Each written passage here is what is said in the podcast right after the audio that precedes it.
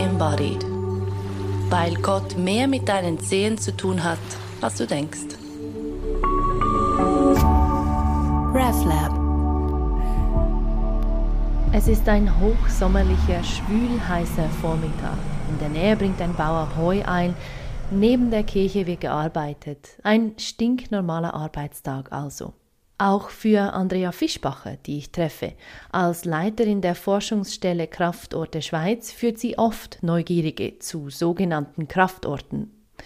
Bevor sich Andrea Fischbacher ganz dieser Arbeit mit verschiedenen Energiebündeln an unterschiedlichen Stellen der Erde widmete, arbeitete die Religions- und Literaturwissenschaftlerin als wissenschaftliche Assistentin und Mitarbeiterin an der Universität Zürich.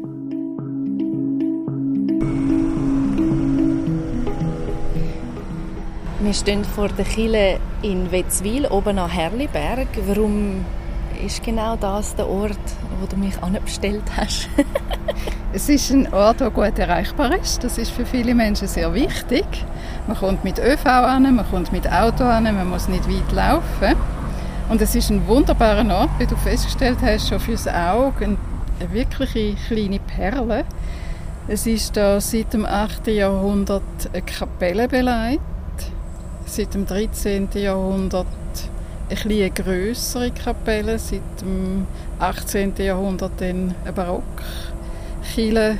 Und die ist nicht erst dann entstanden, die steht nämlich auf ganz kräftigen Punkten. Die kräftigen Punkte sind im Chor zu finden, beim Taufstein und auch außen am Chor auf dem Bänkli. Mir wird es auf dem Bänkli fast ein bisschen schwindlig. Es ist sehr viel Kraft da. Der Test energetisch weist auf einen ehemaligen Jahreszeitenvierplatz hin. Wenn ich solche Aussagen mache, sind die nicht beleidigt. Die Archäologie müsste die belegen, bis die wissenschaftlich gültig sind. Das sind reine Testaussagen. Und das ist extrem schwierig in der vorchristlichen Zeit archäologisch zu belegen, wenn nachher gebaut worden ist auf dem Platz. Also ist praktisch nicht möglich meinem Wissenschaftlerherz gefallen die Sachen gar nicht, die man nicht belegen können. ja, ja. Aber äh, muss damit leben und muss halt möglichst sachlich, möglichst nachvollziehbar dran angehen. Wichtig zu sagen ist, dass wir nicht esoterisch arbeiten, sondern möglichst sachlich. Wir gehen doch mal rein schauen und ja. über die, äh, die Methode reden wir sicher später genau. noch ein bisschen mehr. Also ein Platz ist da außen auf dem Bänkchen. Jetzt gehen wir in die Kille rein. Jetzt laufen wir, wie wir die vordere Tür nehmen, was wir jetzt gemacht haben, direkt an achteckigen Taufstein Wenn du mal die Hand über Blumen hebst, die draufstehen, vielleicht spürst du die Schwingung, die da unten raufkommt. Auch er markiert einen kräftigen Ort. Er ist nicht ganz so stark wie der, den man draußen spürt, aber auch der ist stark. Wenn ich mit einer Gruppe hineingehe, die meisten spüren da. Heißt aber nicht, dass jeder Mensch die Erdschwingung muss spüren. Ich halte meine Hand über die Blumen auf dem Taufstein und löse für einen Moment meinen Fokus auf das, was ich da eigentlich tue, nämlich arbeiten. Die ganze Kirche, der gesamte Ort schwingt. Da gibt es einen Haufen Informationen wahrzunehmen. Es ist noch schwierig, das als einzelnes Ding auszumachen, weil das Ganze schon recht, ja. es läuft als Ganzes schon recht viel. Ja, genau. Aber ich würde sagen, ja, mhm. merke ich. Mhm. Mhm. Ich habe vorher sogar noch einen Akkupunkt gefunden. Das ist ein Kraftort nochmal ein anderer der kommt direkt unten rauf. Das ist also rein natürliche Kraft und der ist noch viel stärker wie die anderen. Ich kann ihn dir zeigen und dich einmal draufstellen. Wenn ich dann davon fliege. Wäre es denn das gewesen? Das solltest du spüren. Das ist jetzt ein rechtsdrehender Aquapunkt. Spürst du? Ja. Das kommt unten rauf. Ja. Es gibt auch die Linksdrehende, da kommt Kraft oben runter. Oh. Dort setzt es dich dann fast. Nein, das ist mehr so, eben, ciao zusammen. Ja, genau. Da fliegt man weg, da kommt man die ganze Erdkraft von unten rauf über.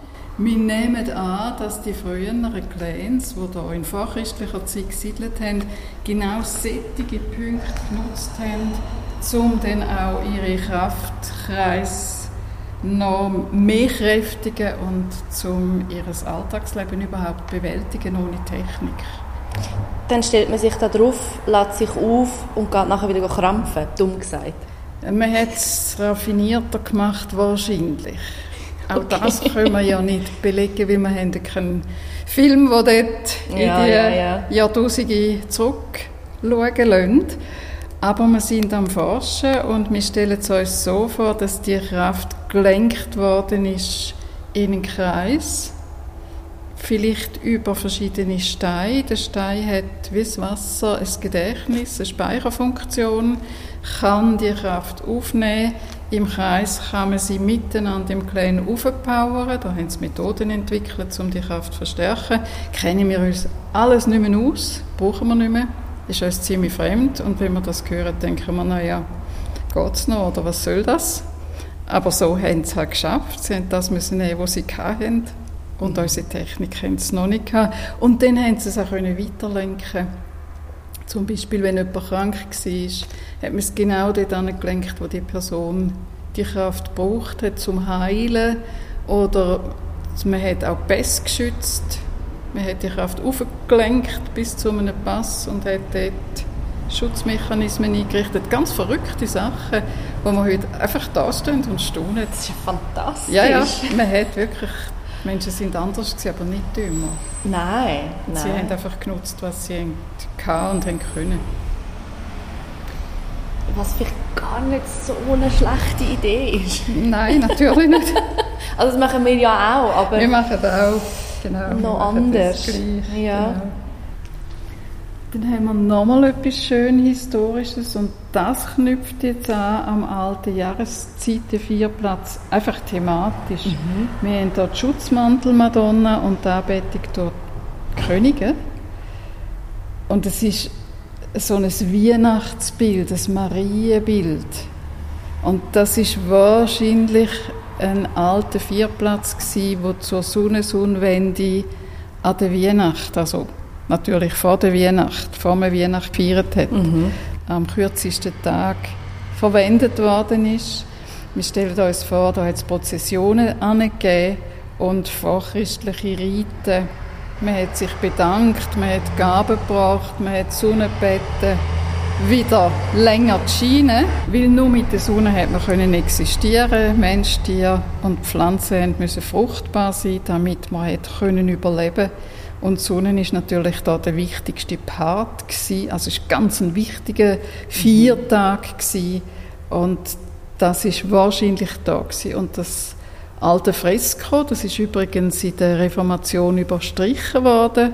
Und nachher hat man es zum Glück wieder können holen. Das weist darauf hin, dass man thematisch immer noch so ein bisschen im Gleichen innen ist. Und das ist etwas Spannendes, was wir in der mhm. Forschung immer wieder entdecken, dass Themen eigentlich nicht ändern. Am gleichen Ort ist immer ein bisschen das Gleiche. Es ändert, es modernisiert sich, es verändert sich, aber im Grundsatz ist der Ort immer so ein bisschen der Bewahrer von einem Inhalt. Ja, es hat wahrscheinlich ja eben auch einen Grund, der Ort, das ist ja nicht zufällig. Nein. Eben. Genau. genau. Man hat gesucht, wo, das machen wir heute auch. Ja, ja. Wenn wir ein Event planen, machen wir den auch nicht äh, irgendwo in Bellevue auf der Kreuzung. Außer wir machen das Strassenfest, dann stimmt es eben. Aber normalerweise gehen wir sehr genau schauen, wo passt das an. Stimmt. Und das haben sie so gemacht und sind immer auf die kräftigen Plätze. Ja. Und aus denen haben sich immer unsere Kulturen entwickelt. Also jede Kultur hat dort ihren Ursprung können nehmen. Mhm. Und darum ist der Platz so spannend heute. Mhm. Und natürlich besonders spannend, wenn eine Kirche drauf steht mit Baugeschichte, mit Kunstgeschichte es gibt dann ganz viele Schichten, die sich überlagern. Ja, ja. Und jede Physik ist wieder sehr interessant. Und da ist es auch sehr kräftig. Also, heute Nacht schlafe ich dann nicht. also sollten wir vielleicht wieder rausgehen. Ja, das ist gut. Okay, wieder rausgehen. Ja, genau. Wir gehen ein paar Schritte weiter und erreichen eine Linde auf dem Hügel hinter der Kirche. Das Panorama an jenem Vormittag ist zwar nicht klar, aber dennoch unglaublich. der Zürichsee, der Albis gegenüber, die Berge, eine verschwommene Ahnung links von uns. Ja, jetzt sitzen wir unter der Linde. Was weißt du über diese Linde oder was hörst du von dieser Linde, Andrea? Von dieser Linde höre ich, dass sie ebenfalls sehr viel Kraft hat. Nicht die Linde selber ist kräftig, sie wird kräftig durch ihren kraftvollen Wuchsort und die energetische Testung wieder nicht belegt, lediglich energetische Testung, sagt mir, dass hier früher ein wahrscheinlich genutzter Kraftplatz gewesen ist, macht Sinn. Er liegt erhöht. Irgendwo haben die Menschen gesiedelt vor Christi Geburt und haben ihre Kraftplätze gehabt. Damit haben sie ihren Alltag geregelt. Was wir heute wissen, haben sie rund um ihre Siedlung herum einige Kraftplätze angelegt. Eine Zeit lang mit Steinkreisen, um die Kraft wirklich zu sammeln und hoch zu powern und auch weiter zu lenken, genau dorthin, wo sie sie gebraucht haben, so ganz ohne Strom und ohne Technik, haben sie ihren Alltag gemeistert, mit Hilfe eben diesen Kräften. Wie muss ich mir das vorstellen, wenn du sagst, die energetische Testung zeigt? Wie testest du oder deine vielleicht Mitarbeitenden das? Das ist ein großes Problem insofern, als wir versuchen, wissenschaftlich zu arbeiten und genau dieser wichtige Teil funktioniert noch nicht wissenschaftlich. Die Sache ist die, dass die Erdenergie physikalisch noch nicht erfasst ist. Die Physik weiß noch nicht, was sind die Eigenschaften dieser Kraft. Wir wissen nicht, wovon wir sprechen, wenn wir von dieser Erdkraft sprechen. das heißt auch, es gibt kein Messgerät, das genau diese Kraft erfasst.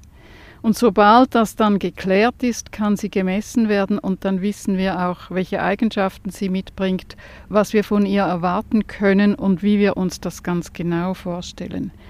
Bis es soweit ist, machen wir es, wie bereits die alten Ägypter das gemacht haben. Es bleibt uns gar nichts anderes übrig. Wir setzen unseren eigenen Körper als Messgerät ein, denn dieser Körper spürt. Da ich ihn nicht fragen kann, doch ich kann ihn fragen, wie stark ist der Platz und welche Qualitäten hat er. Er gibt mir keine Antwort. Brauche ich einen Pendel oder eine Route, irgendein Anzeigeinstrument?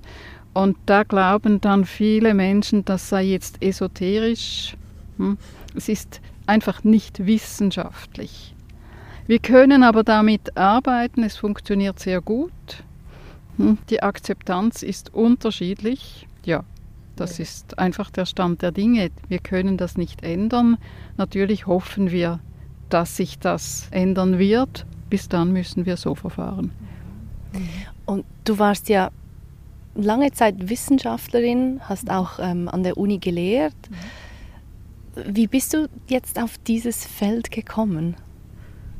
Wie die, die Jungfrau zum Kind eigentlich. habe die Bücher von Blanche Merz, meiner späteren Lehrerin, gesehen. Die haben mich interessiert. Ich bekam von der NZZ eine ganze Seite, um diese Bücher zu besprechen. Ich dachte, das ist ein Klacks. Ist ja nur so irgendwas Grenzwissenschaftliches. Dann merkte ich, hoppla, das ist ein großer Klacks. Es ist ein großes Gebiet. Ich habe mich dann eingearbeitet ein bisschen. Dann hat mich die Person, die das Ganze erforscht, die Blanche Merz, interessiert habe eine Biografie geschrieben über sie. Und um überhaupt beschreiben zu können, was sie macht, musste ich noch mehr ins Gebiet eintauchen. Und irgendwann war ich dann auch im Gebiet drin. Zufällig hat es sich sehr stark überschnitten. Ich bin Religionswissenschaftlerin, auch noch nebst der Literatur. Und da haben sich sehr viele Berührungspunkte ergeben. Mein Interesse war schon sehr schnell, sehr geweckt. Und seither bin ich nicht mehr von diesem Gebiet losgekommen. Und du sagst, du und die Leute, die mit dir arbeiten, ihr setzt vor allem euren eigenen Körper ein und plötzlich warst du dann eben in diesem Gebiet drin. Wie hast du denn gelernt, den Körper so als Kompass, als Instrument zu benutzen. Das ist ja nicht unbedingt etwas, in diesem Podcast besprechen wir das immer wieder, das ist ja nicht unbedingt etwas, was wir im Kinski oder so lernen. Das ist eher denke und dann zwinge dich zu allem Möglichen. Exakt, das war der Weg. Ich war eigentlich ein Kopf auf zwei Beinen. Genau. Die Wissenschaftlerin, wie man sie sich vorstellen kann, ohne körperliche Empfindungen, große, äh, zumindest was Plätze anbelangt, ich spürte gar nichts. Das ging alles über den Kopf, es hat mich interessiert, es hat mich fasziniert, ich wurde da reingesogen und dann ging es dann auch darum, damit zu arbeiten und das war sehr schwierig, weil ich spürte nichts. Andere spüren und gehen dann, weil sie etwas spüren, ins Gebiet hinein. Ich ging wirklich mit dem Kopf hinein. Und ich hatte rein einfach das große Glück, dass ich damals den Sohn noch klein hatte, und zwar wirklich relativ klein, so Kindsgealter, und der spürte natürlich. Ah, ja, Kinder spüren, Kinder und Tiere ja, und Pflanzen, ja ja, ja ja, Und dann ging ich dann jeweils üben und habe Kleinsohn mitgenommen. So gut. und musste immer wieder fragen, wo muss ich hinstehen? Wo ist das? Natürlich hat Blanche Merz mir genau gesagt, wo was ist, wo ich was spüren könnte, sollte, müsste. Hat gar nichts genützt. Ich bin brav dorthin gestanden, ja, habe ja, ja. gar nichts gespürt. Aber mein kleiner Sohn hat dann immer mal wieder gesagt, aber Mami doch nicht hier, komm da, da, spürst du nicht, merkst du nicht, da musst du. Und es war ein wow. jahrelanger Prozess, aber wirklich ein langer, bis ich dann mehr und mehr und mehr selber gespürt habe und dann auch mit Energien zu arbeiten begonnen habe. Heute bin ich energetisch sehr versiert. Ich teste alles auch selber, kontrolliere alles. Das ist eine reine Übungssache gewesen, aber eben eine wirklich lange. Und du hattest da nicht irgendwie eine andere äh, Methode, die dir das Spüren über den Körper noch näher gebracht hätte? Nein, m überhaupt nicht. Mhm weil äh, ich war wirklich einfach ein Kopfmensch und habe gar nicht auf den Körper fokussiert. Das kam einfach, weil es musste. Ich konnte nicht arbeiten ohne. Mhm, mh. Oder? Und wie ist, das, wie ist das heute? Hast du heute wie dazu noch was, was dir das körperliche Empfinden erleichtert? Nein, heute bin ich sehr sensibel auf alles Mögliche, was ich spüre spüre sehr stark, das hat Vor- und Nachteile. Ich kann nicht überall sitzen. Also ich bin dann auch limitiert, aber ich laufe natürlich jeden Tag in weiß Gott was für Energiefelder hinein und entdecke neue Akkupunkte, entdecke Kraftorte, entdecke Kultorte. Und so macht die Forschung auch spannend, wenn ich an jeder Ecke etwas finde und das dann zusammenbringen kann mir die Hintergründe recherchieren kann und ganze Kulturmöglichkeiten, die hier wahrscheinlich existiert haben, sehen kann. Und du hast vorhin in der Kirche schon erwähnt, dass diese Orte meistens mehrere Schichten äh, genau. Geschichte quasi mit sich oder beinhalten, mit sich herumtragen. Ich weiß nicht, was das richtige Wort ist. Mhm, mh.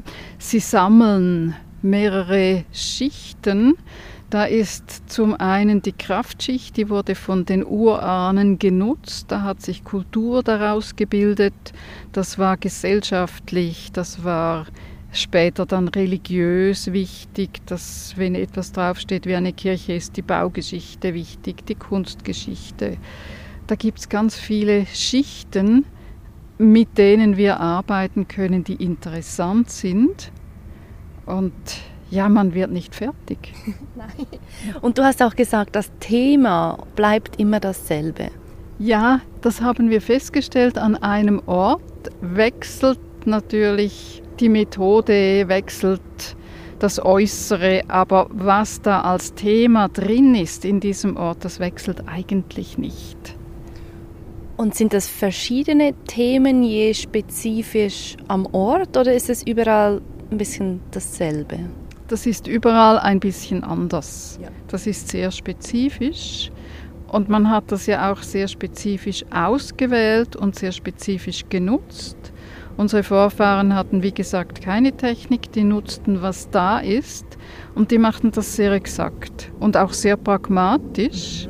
Wir denken uns gerne, das war ein riesen Hokuspokus früher, Judy Hui und Tralala, aber ich glaube nicht, dass diese Sichtweise stimmt. Es war ein eher beschwerlicher Alltag und man hat versucht, den Alltag zu regeln. Auf diesen Plätzen hat man auch Politik gemacht, man hat sich miteinander verständigt, miteinander auseinandergesetzt, neue Lösungen gesucht, man hat geheilt, man hat sich geschützt, man ist zur Ruhe gekommen, man hat Kraft geholt, einfach all die Bereiche abgedeckt, die man gebraucht hat für den Alltag. Wir beschreiben das, wir bringen gleich äh, im Herbst ein neues Buch heraus und beschreiben das an rund um den Zuckersee an verschiedenen Kulturen, die wir da studiert haben. Und du hast mich gefragt, was ich denn zum Spüren noch zusätzlich mehr zunutze mache. Und für dieses Buch habe ich erstmals für eine Wissenschaftlerin einen Wahnsinnsschritt gewagt. Ich war mir gar nicht sicher, soll ich, soll ich nicht. Aber ich habe es gewagt und es reut mich kein bisschen. Habe erstmals mit einem Medium zusammengearbeitet. Denn wenn ich die Testfragen formuliere, muss ich eigentlich ja die ganze Kultur schon kennen. Ich muss wissen, was ich wissen will. Sonst kann ich nicht fragen. Also das ist an dieser energetischen Testform der große Nachteil. Ich muss sehr viel Vorlauf haben, sehr viel mehr wissen, als ich eigentlich schon weiß. Und das Medium, das sieht, ich sehe leider nicht, da bin ich immer noch zu kopflastig dafür. Und das kann mir dann Inputs geben und die kann ich testen. Mhm. Und wenn das, was sie gesehen hat und unsere Testergebnisse dasselbe sind, ohne dass wir das vorher ausgetauscht haben, das muss schön gesondert sein, sonst beeinflusst sich's. Dann können wir davon ausgehen, dass da etwas dran ist und so können wir weiterarbeiten. Wir haben damit also unseren Fokus ein bisschen geöffnet und wir haben sehr, sehr spannende neue Erkenntnisse gewonnen, die absolut logisch sind. Es muss dann wirklich nachvollziehbar und logisch sein, damit wir das mitnehmen, denn sonst macht das keinen Sinn. Ich habe manchmal das Gefühl, je tiefer man oder ich persönlich eintauche in dieses vielleicht kann man dem einfach ein direktes Erleben das so nennen, ohne, ohne meine Kopffilter, desto logischer ist die ganze Geschichte. Also diese, ja. wenn du mir sagst, ja, weißt du, dann haben sie da die Steine so und so angeordnet und dann quasi die Energie weitergeleitet, dann macht das für mich inzwischen sehr viel Sinn, auch wenn es auf den ersten, mhm. aufs erste Hören so ist, so, what? Geht dir das ähnlich? Ja, das hängt wahrscheinlich mit unserer Intelligenz zusammen. Sobald wir den Kopf einschalten, können wir ganz viele Schlaufen legen und uns ganz vieles zusammenreimen und stimmig machen. Mhm. Aber das Gefühl, das Erleben, das ist ursprünglicher. Ja. Und ich glaube, das Erleben funktioniert nicht in diesen Schleifen, die ich mir zurechtlege, mhm. sondern ich liebe jemanden oder liebe ich ihn nicht. Punkt. Aber mit dem Kopf weiß ich manchmal nicht, liebe ich ihn jetzt oder doch nicht oder ein bisschen oder ein bisschen mehr oder nochmals anders. Ja. ja und was heißt, sagt, wenn er das und das sagt genau. oder nicht sagt. Ja, genau. Da kommen all diese Dinge, aber rein vom Erleben kommen die nicht. Ja, das stimmt oder? absolut. Das, ist das, völlig, ist das, das direkte Erleben ist absolut klar. Ja. Und dann, wenn der Kopf dazu kommt, dann wird es eher unklar und kompliziert genau, und komplex. Dann kann ich es komplex aufbauschen, so viel ich will, oder?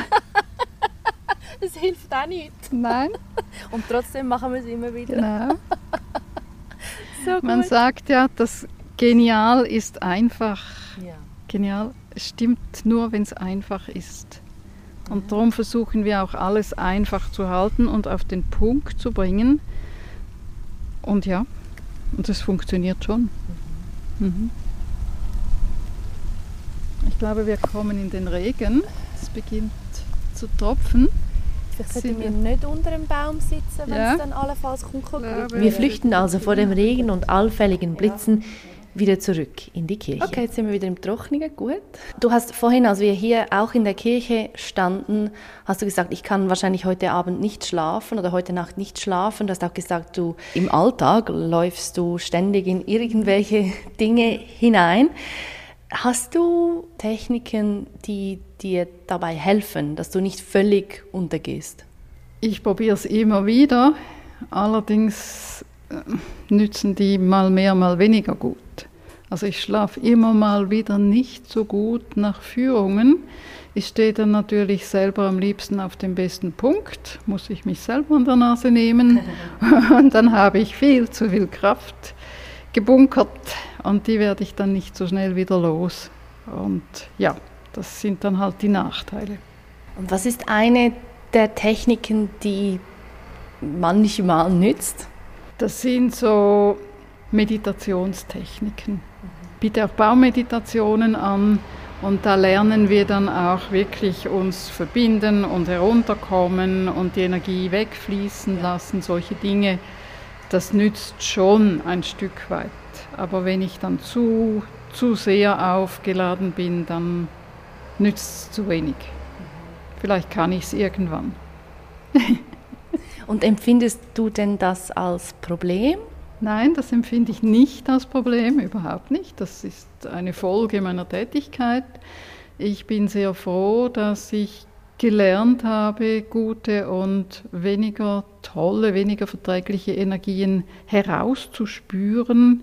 Ich kann an ganz vielen Orten nicht durchgehen, nicht hingehen, weil die Energie für mich nicht verträglich ist. Andere vertragen das oder merken gar nicht viel und mich äh, wirft es fast um. Und das täte mir auch nicht gut, wenn ich lang dort wäre. Und da bin ich ganz froh, dass ich das spüre und dem halt ausweichen kann. Und dann, wenn du jetzt nicht alleine unterwegs bist, sondern mit anderen Menschen zum Beispiel, die vielleicht nicht gleich viel oder das Gleiche wahrnehmen wie du, was kannst du dann sagen, hey, jetzt ist da, ich kann jetzt da nicht sein oder ich meine, das ist ja auch eine große Herausforderung, mit anderen Menschen dann zu sein. Ja, klar. Aber die kennen mich oder lernen mich kennen. Ja, natürlich, da bin ich rigoros. Das, das, das geht einfach nicht. Mhm. Und äh, ich mache sie dann auch aufmerksam darauf. Es ist auch ein Anliegen von mir an meinen Führungen, die Menschen ein bisschen zu sensibilisieren denn an einen Kraftort zu gehen, einmal, das ist sicher etwas Schönes, aber das muss man nicht unbedingt. Was man viel zwingender tun sollte, ist, schlechte Orte zu umgehen. Und zwar schlechte Orte nicht einfach nur einmalig zu umgehen, ich meine die Orte, an denen wir uns regelmäßig aufhalten. Mich fragen, möchte ich da sein, möchte ich da verweilen, geht es mir da gut, geht es mir da gut genug, bin ich da überhaupt leistungsfähig? Und andere Plätze, an die es mich gar nicht heranzieht, die mich abstoßen, der Kopf sagt, nein, nein, das ist ganz schön und da ist nichts, aber das Gefühl sagt, hey, geh da nicht, dass man lernt, auf dieses Gefühl zu hören. Das ist etwas, was wir in unserer Kultur nicht kennen. Wir, ja, ja, wir fragen den Kopf und der guckt mit den zwei Augen und sagt, das ist doch eine schöne Umgebung und da ist gar nichts. Mhm. Hm? Mhm. Aber mein Bauchgefühl reagiert darauf und ich soll ihm besser vertrauen. Dann geht es mir besser. Meine Lehrerin hat äh, ein großes Experiment gemacht mit kranken Menschen und hat gemerkt, dass äh, der Aufenthalt, der dauerhafte Aufenthalt auf Störzonen sehr schädlich verlaufen kann. Und damit ist nicht zu spaßen. Und wenn ich jetzt zum Beispiel merke, sagen wir ganz pragmatisch, mein Arbeitsort. Sagen wir mein Büro, wahrscheinlich arbeiten die meisten Hörerinnen in einem Büro, dort stimmt etwas nicht. Was, was gibt es da für Optionen, um das Optimale zu gestalten? Mhm. Ja, das ist schon schwierig. Büro, Bett, Esstisch, all die Plätze, an denen ich mich immer wieder regelmäßig aufhalte, die sollen für mich verträglich sein, sollen für mich stimmen. Die Optionen ist, sind wechseln. Irgendwie den Schreibtisch verrücken, bis es besser ist, den Stuhl auf die andere Seite. Manchmal ist es beengt, manchmal habe ich die Option nicht. Mhm. Kann ich das Büro wechseln? Kann ich den ganzen Arbeitsplatz wechseln? Kann ich vielleicht, wenn es ganz schlimm ist, die Stelle wechseln? Irgendwas muss ich mir einfallen lassen. Mhm. Mhm. Und arbeitest du denn auch mit, keine Ahnung, Räuchern oder, oder eben Steinen, um das noch zu optimieren? Oder findest du, nein, wenn es so, wenn das Bauchgefühl sagt, nein, dann muss man dem physisch ausweichen? Das kann man halten, wie man will, das spielt keine Rolle, welche Methode man da für sich findet. Jeder spricht ein bisschen auf andere Methoden an. Die einen springen auf Räuchern, die anderen kannst du vertreiben mit Räuchern. Wo? Das ist sehr individuell, spielt überhaupt keine Rolle. Es muss für den Menschen stimmen. Der muss sich am Schluss einfach wohlfühlen dort, wo er regelmäßig ist. Wenn er einmal da durchwandert und merkt, uh, das war jetzt ein Opferplatz oder ein Kriegsschauplatz und da zieht es mir die Hose runter, das ist furchtbar, ja, dann ist das dann so. Das tut mir nichts. Mein ja. Körper ist flexibel, der kommt wieder rauf, oder? Und ich denke, das tut ihm auch gut, mal hoch, mal runter, mal so, mal so. Es bleibt alles flexibel im Körper. Wenn ich immer nur drinnen und immer nur auf dem Schreibtischstuhl sitze, habe ich diese Abwechslung nicht, die ich habe, wenn ich durch die Natur gehe. Und das ist extrem wichtig. Also bitte an alle Hörerinnen und Hörer, geht wandern, geht spazieren, geht laufen, geht raus, geht raus mhm, in die Wälder, unbedingt. Ja, und das, ich, ich kenne das von mir selber und vielleicht geht es dir ähnlich und hast es auch schon gehört von anderen Menschen, so dass je mehr man spürt, desto mehr spürt man, logisch. Ja. Und dann ist es ganz einfach so in diese Falle zu fallen von, ich kann nur noch dort und dort so und so sein, alles andere ist unsicher. Weißt du, wie ich meine? Ja, ja. Und was du jetzt beschreibst mit der Flexibilität des Körpers, unseres Systems, das spricht davon, ja, wir sind ja immer sicher. Und ich, mhm. find, ich, ich fand und finde das eine ganz, ganz wichtige Entdeckung oder mhm. nichts von all dem kann mir wirklich was anhaben.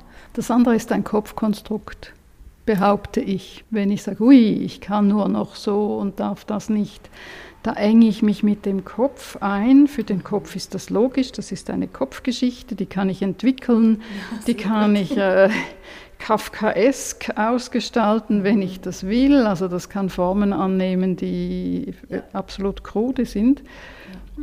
Aber das, das stimmt nicht. Der Mensch ist zwar komplex konstruiert, aber der ist stabil. Der hält etwas aus.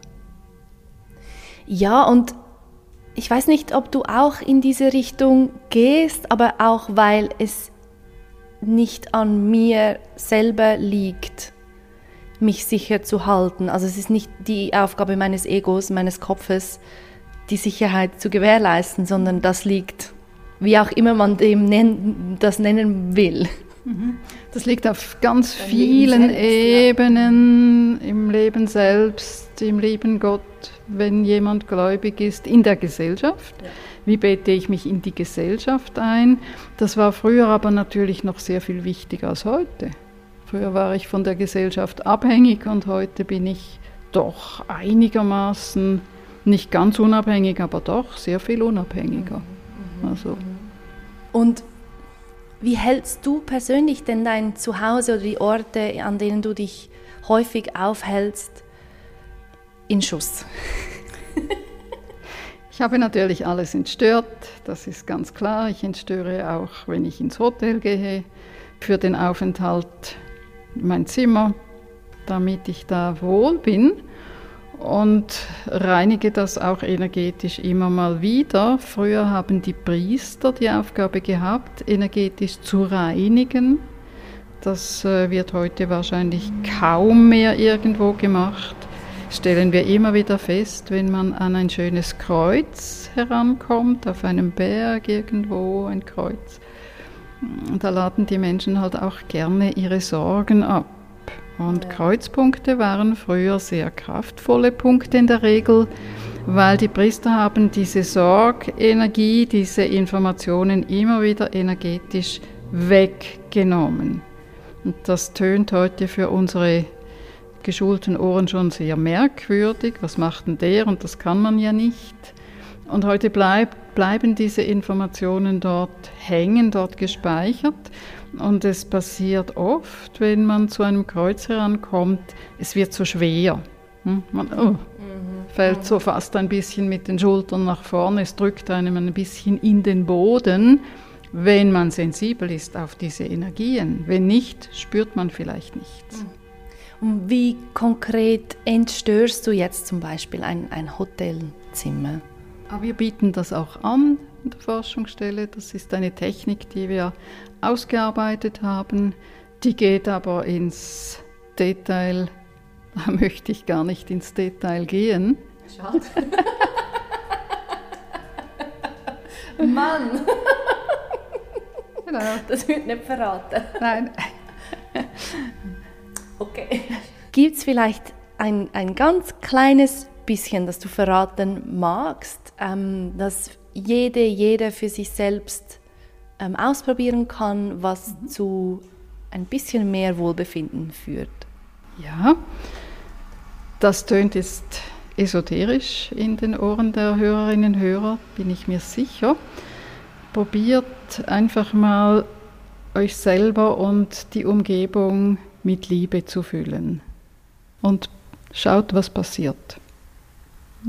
Das ist ein spannendes Experiment. Und gar nicht mal so einfach.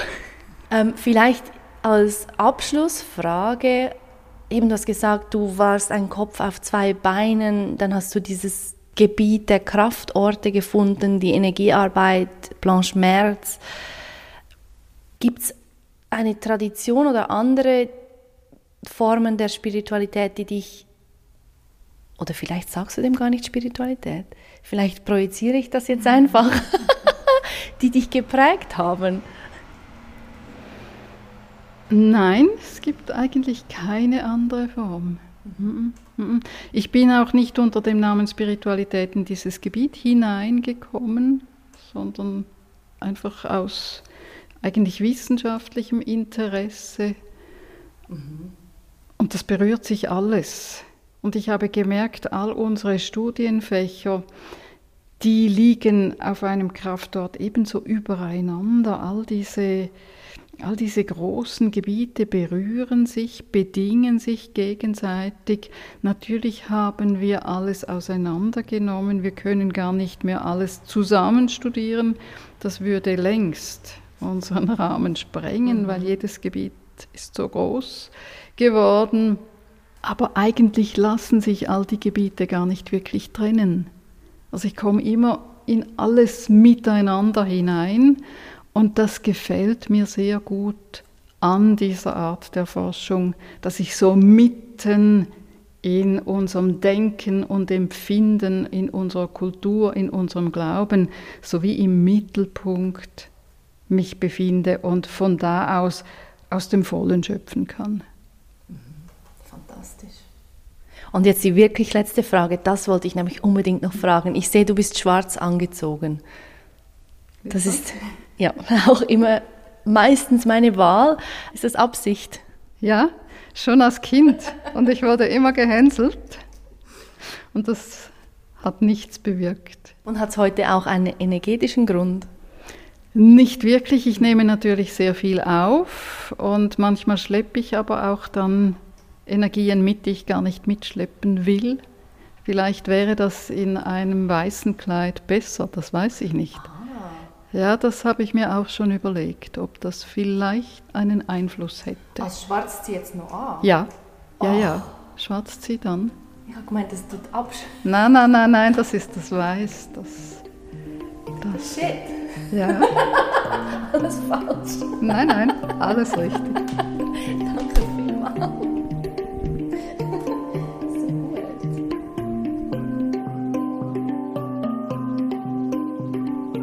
Wieder in der S-Bahn überdenke ich meine Garderobe, alles in Schwarz und bin einmal mehr fasziniert davon, wie unterschiedlich und individuell sich uns die Realität erschließt. Und letztlich dann halt doch wieder so ähnlich, nicht? Im Körper, als wiederholbar erlebtes Empfinden von, naja, etwas, was über mich hinausgeht. Also eben einfach wholly embodied. Danke vielmals fürs Zuhören. Wir hören uns wieder in zwei Wochen. Bis dahin, ciao zusammen.